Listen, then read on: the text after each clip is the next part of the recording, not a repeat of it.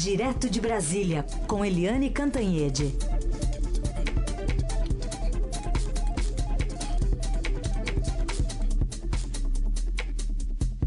Oi, Eliane, bom dia. Bom dia, Raíssen, Carolina, ouvintes. Bom dia, Eliane. Bom, a gente tem um balanço aqui do que é possível dizer para os nossos ouvintes que estão tentando circular aí pela capital paulista, o quarto dia de paralisação dos caminhoneiros contra o aumento do diesel, protestos em várias rodovias que cortam o estado de São Paulo, em vias importantes da capital. Tem desabastecimento de combustível na região metropolitana, frota de ônibus que circulam aqui na capital também foi afetada nesta manhã, rodízio de veículos suspenso neste período. E manifestações, né? Por exemplo, na cidade de Guarulhos, os ônibus, a aviação Galvão, a segunda maior da cidade, opera com só 40% da frota. A gente ainda tem alguns bloqueios acontecendo aqui na capital paulista. Por exemplo, manifestação lá na Senador Teotônio Vilela, na Belmira Marim, em Interlagos. Também um volume eh, de tráfego maior do que o, normalmente a gente vê no corredor norte-sul. Ainda tem eh, na Ticoatira, no sentido da marginal do Tietê, lá na Zona Leste, na Avenida São Miguel, também uma fila de vans que estão ali também apoiando o movimento. E é uma greve que está afetando, portanto, também indiretamente a circulação de pessoas na cidade, porque a linha 5 Lilás do metrô também está operando com velocidade reduzida e maior tempo de parada entre as estações Largo 13 e Alto da Boa Vista. Tem bloqueios em Budas Artes, na, na Regis Bittencourt e também na Anchieta e na Imigrantes, vias importantes de acesso à capital paulista, agora aqui em São Paulo. E a gente também tem é, Temos o secretário aqui dos transportes, é, João Otaviano, está na linha aqui para conversar com o ouvinte da Dourado. Secretário, bom dia. Bom dia, bom dia a você, bom dia aos ouvintes da Rádio Eldorado. Rádio. Bom, dá para fazer um balanço da situação na cidade, frota de ônibus principalmente, como é que está a situação agora, secretário? Olha, nós operamos aqui no pico da manhã com 97% da frota, né?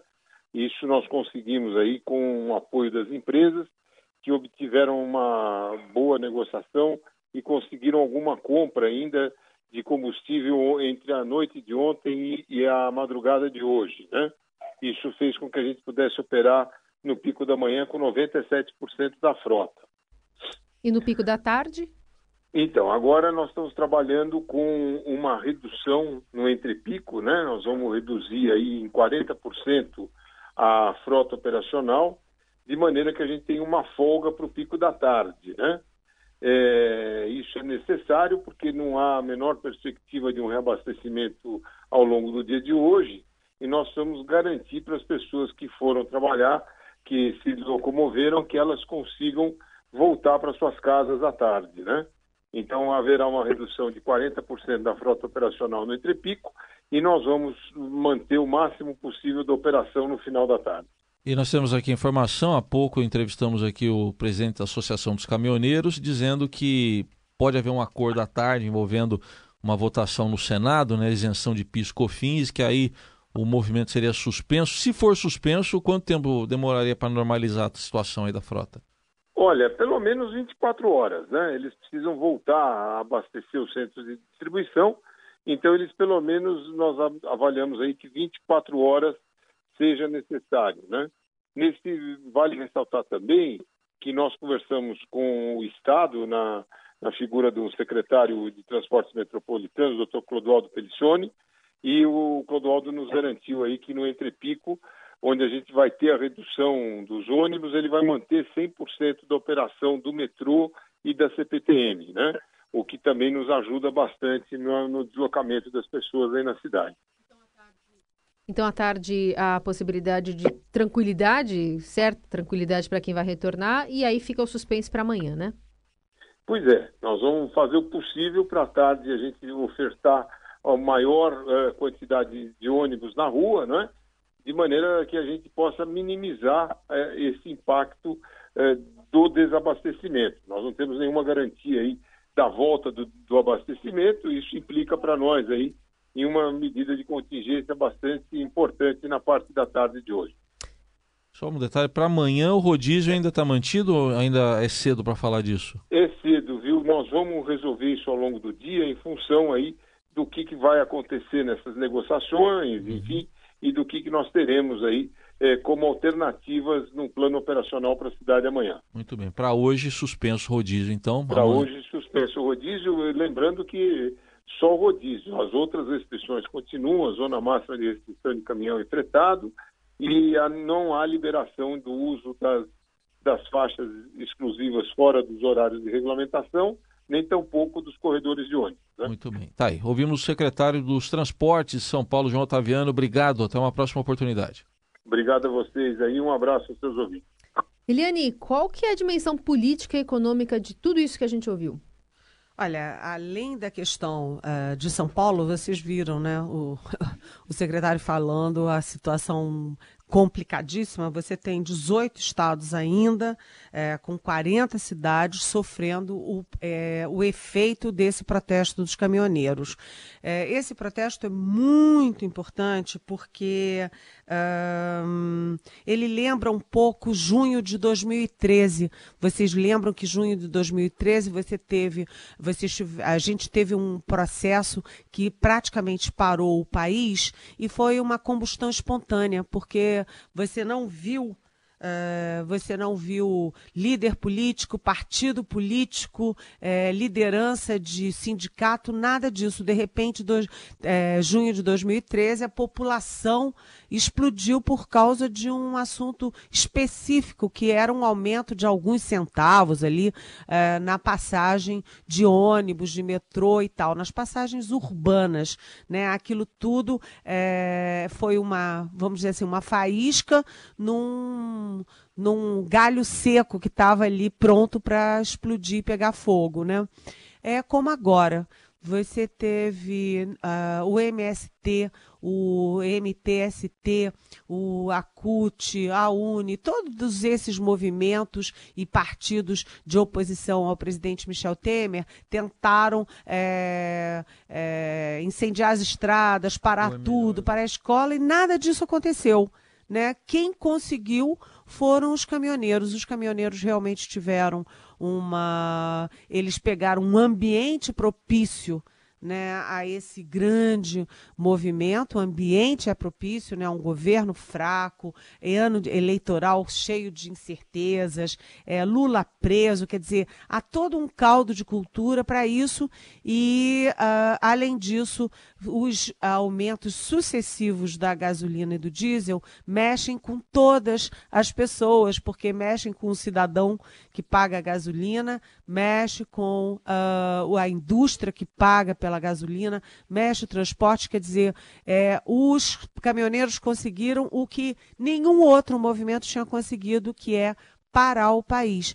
É, você teve um efeito em cascata enorme, porque dos caminhoneiros você teve aí a Uh, a agroindústria parada, né? toda a agricultura, né? leite jogando fora, hortaliça, hortaliça é, murchando, é, as pessoas sem poder pagar, aí os preços disparam, é, os ônibus não podem funcionar direito, os aviões, é, os aeroportos tendendo aí a parar com combustível aí secando. Então você teve uma, um movimento de paralisação do país como há muitos anos a gente não vê foi um movimento, o Partido dos Caminhoneiros mostrou uma força enorme e isso, evidentemente, é, tem efeitos para o futuro. Agora, vocês, se vocês perceberem, os partidos se calaram, tanto os partidos governistas como os partidos é, de oposição, eles estão calados porque eles não estão sabendo como reagir a esse movimento de combustão espontânea que para um país inteiro. Tá aí, até nisso se parece com o retrato que você fez aí, né, Eliane, de 2013 ali, porque no começo muita gente ficou ali espantada, né? Ninguém falou nada, até, até a própria presidente Dilma na época, né? Exatamente. É, exatamente. A é. presidente Dilma não sabia o que fazer e o governo Michel Temer não teve a dimensão do que estava acontecendo. O, o Temer só engatou a primeira quando o país já estava parando, né? O governo que aparentemente está ilhado nesse momento, várias frentes de pressão.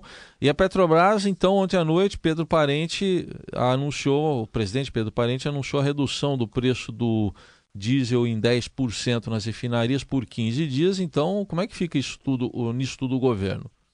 Pois é, Heisen, você lembra que a gente ontem estava falando aqui na Rádio Eldorado, né?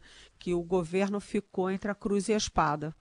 Né, porque tinha dado carta banca para a Petrobras, para a Petrobras agir como uma empresa. A Petrobras não é uma entidade filantrópica, é uma empresa. Então, segue toda uma política de preços que foi muito desprezada nos governos anteriores, que foi uma das causas, né, inclusive, da debacle da Petrobras.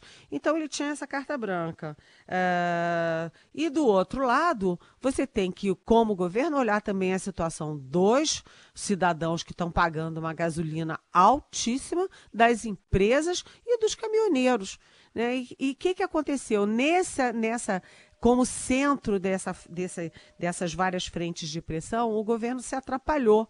Né? Foi para um lado, foi para o outro, não sabia como reagir e como se equilibrar dentro disso. Até a CNT, que é a Confederação Nacional dos Transportes, né, soltou uma nota duríssima contra a Petrobras, dizendo o seguinte: olha, a Petrobras diz que.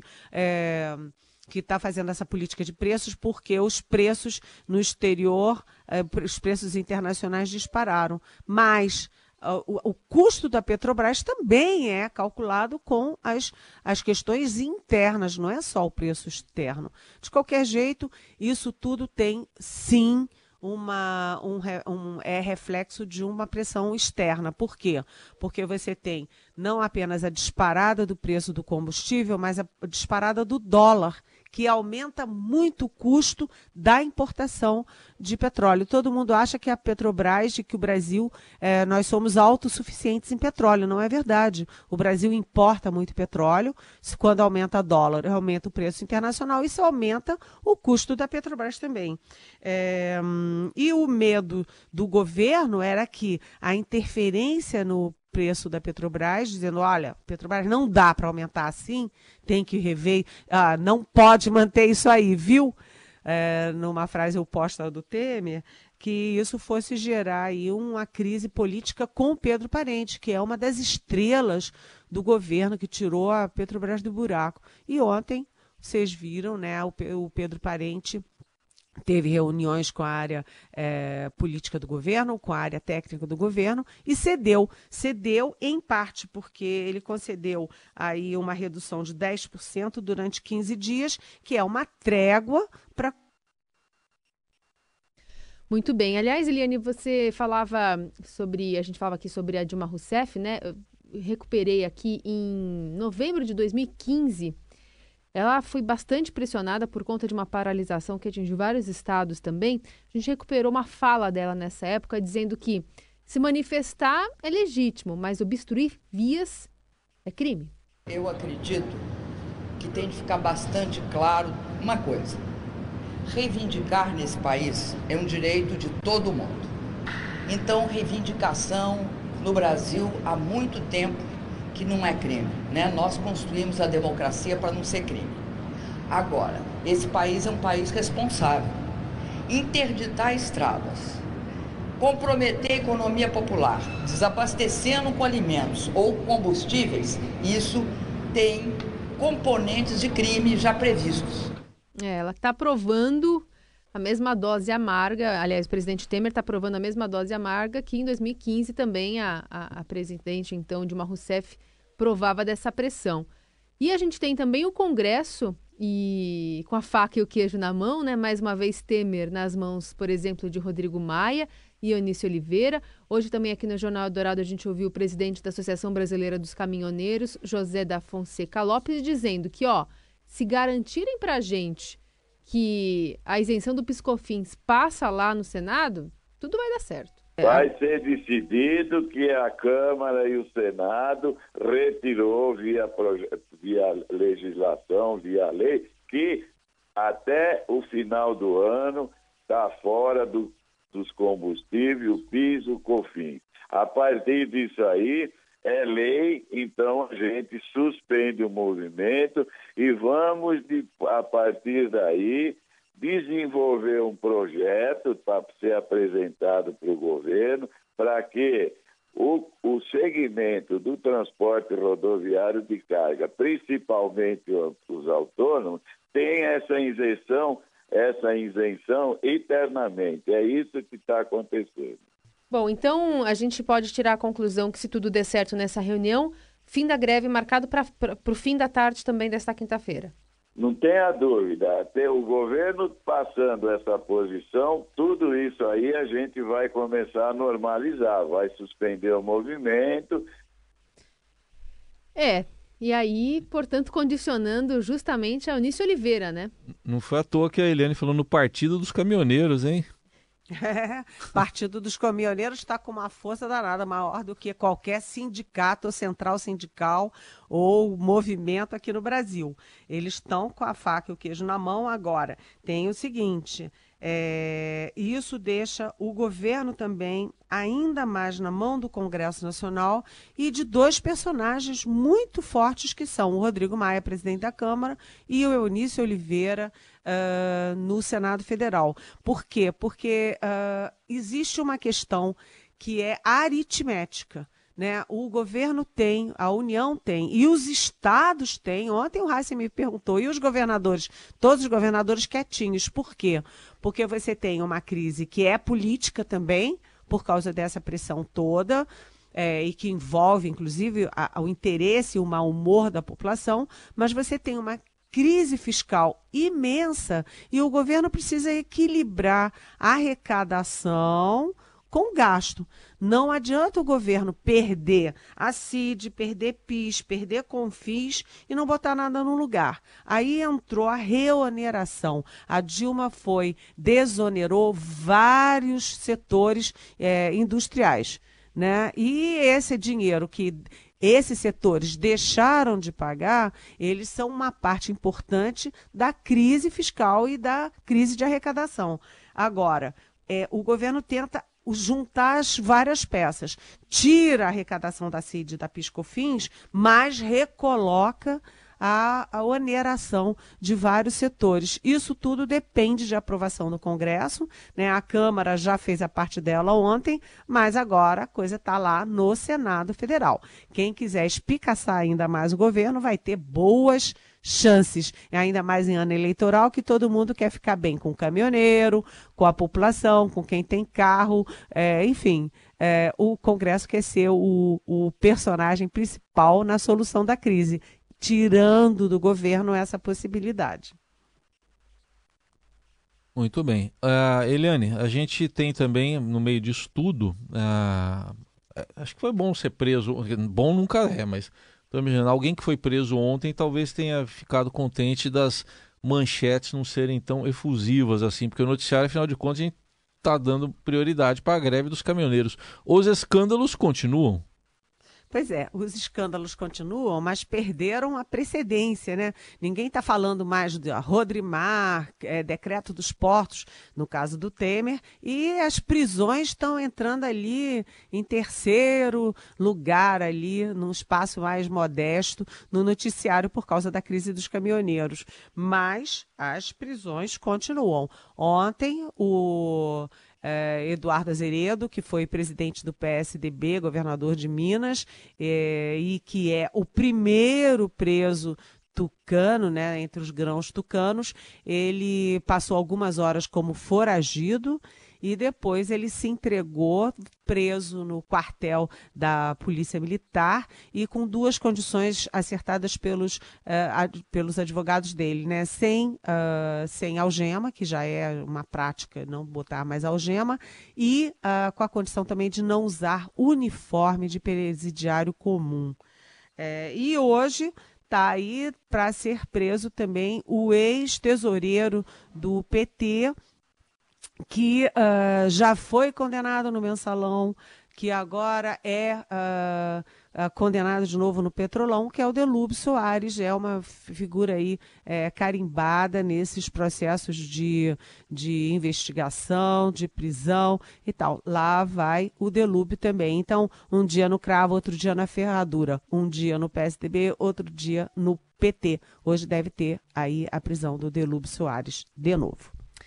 A gente continua falando das notícias mais importantes desta quinta-feira, dentre elas uma aeronave de caça que caiu nesta manhã em Santa Cruz, zona oeste do Rio de Janeiro. A fumaça preta decorrente da queda pôde ser vista de várias partes do bairro. Segundo a FAB, os pilotos acionaram o dispositivo de segurança e foram ejetados. O avião modelo F-5F decolou, decolou da base aérea de Santa Cruz e caiu em área de mata por volta das 7h40 da manhã.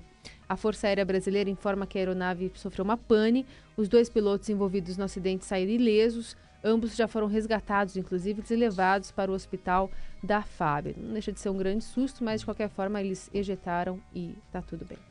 Muito bem. Vamos para as perguntas né, de ouvintes. Podem mandar perguntas para Eliane, hashtag pergunte para Eliane, pelas redes sociais ou WhatsApp 994817777. O WhatsApp você pode até gravar mensagem aqui de áudio. O Marco Antônio de Pinheiros, o Eliane, pergunta: a prisão do Eduardo Azeredo afeta a candidatura de Geraldo Alckmin? Oi, Marco Antônio. Sim, né? Porque o Eduardo Azeredo é, era um personagem importante no partido, anda sumido nos últimos anos por causa desse processo, mas ele foi um personagem importante, foi presidente nacional uh, do PSDB, e ele não é o único que está envolvido em crise. Né? O Aécio Neves está envolvido até o pescoço com uma série de denúncias, escândalos, investigado.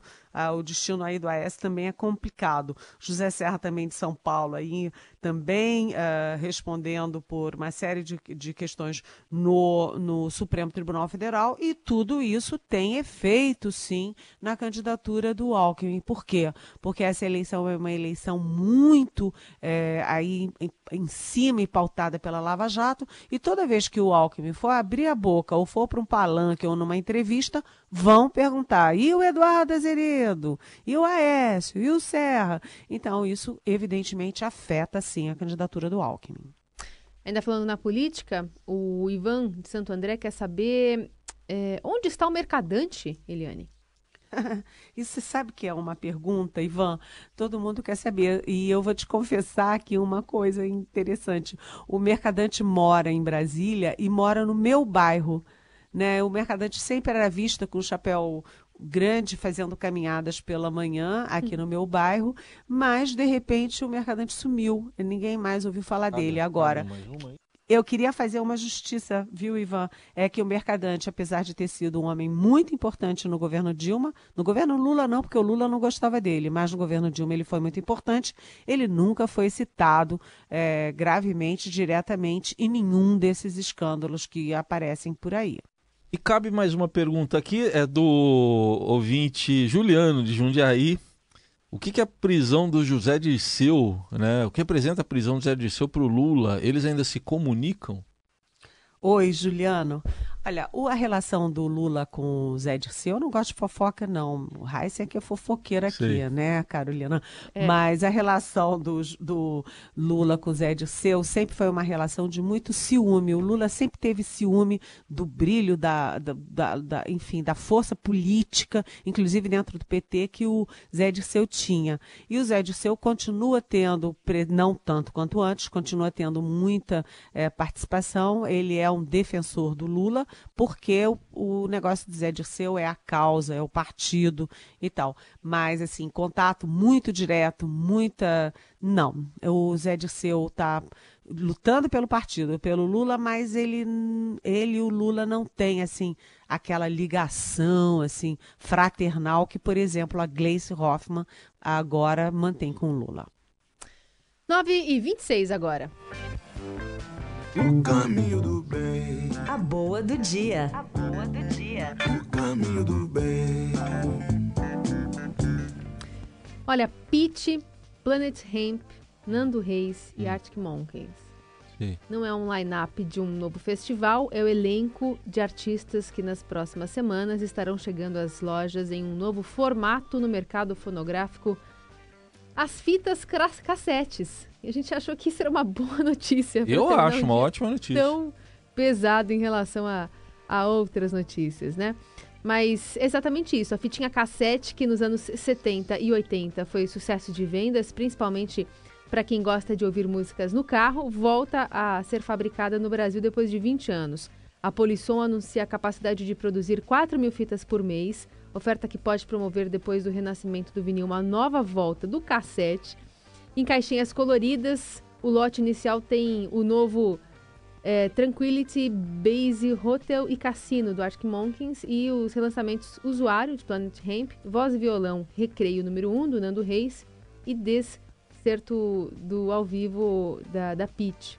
Hum. Enfim, aí a, a, unidade, o problema é o preço, né? Hum. Antigamente eu lembro que era bem barato. Era mais, Inclusive né? você tinha que escolher se era fita cassete ou CD. É. Escolhi o cassete, cassete que era, era mais, mais barato. barato. R$ reais. Ah, é? R$ 49,90, viu, Eliane? Agora eu fiquei com uma dúvida. Hum. E os aparelhos para tocar fita cassete? É. Porque os aparelhos não têm mais espaço para fita né? cassete agora. Tem um monte de plug para pendrive, né? Para Bluetooth, enfim. Mas ah. tem alguns, eu acho que tem alguns que tem em casa ainda o, o, a velha, o velho toca cassete. O problema é saber se está funcionando, porque deve estar tá muito tempo inoperante. E, e né? dá pra, daria para gravar, por exemplo, apertando as teclas REC e PLAY. Daria para é gravar. É tão bom, era tão bom ter essa possibilidade à mão. Lembra quando surgiu, um, eh, tinha aquele botão que você apertava um só e já, já apertava os era dois uma... juntos. É, o grandão. era uma, era uma grande novidade. Eu tô com uma grande novidade aqui que eu vou usar, viu, Eliane? Você não tá vendo? É, eu vou mostrar para a câmera aqui do estúdio. É uma caneta esferográfica. Quando a fita enrolar, eu vou usar para. Isso. É verdade, a gente usava. é verdade. É, é, boas lembranças. Agora, eu tenho uma notícia também hoje boa, que é o seguinte: é o Dia é, Nacional Sem Impostos, né? Vários lugares estão fazendo, parece que 17 estados e aqui no Distrito Federal, para uhum. mostrar que sem esses impostos escorchantes, as, as coisas ficam muito mais baratas. Inclusive a gasolina. Tem imposto uhum. em Brasília vendendo a gasolina hoje a R$ 2,98. É. Aproveitar. Ou a Aproveita. fila é o problema, talvez, é. né? Fila quilométrica. É, é. Tá bom, Eliane. Beijo, até amanhã, hein? Até amanhã, Eliane. Até amanhã, beijão.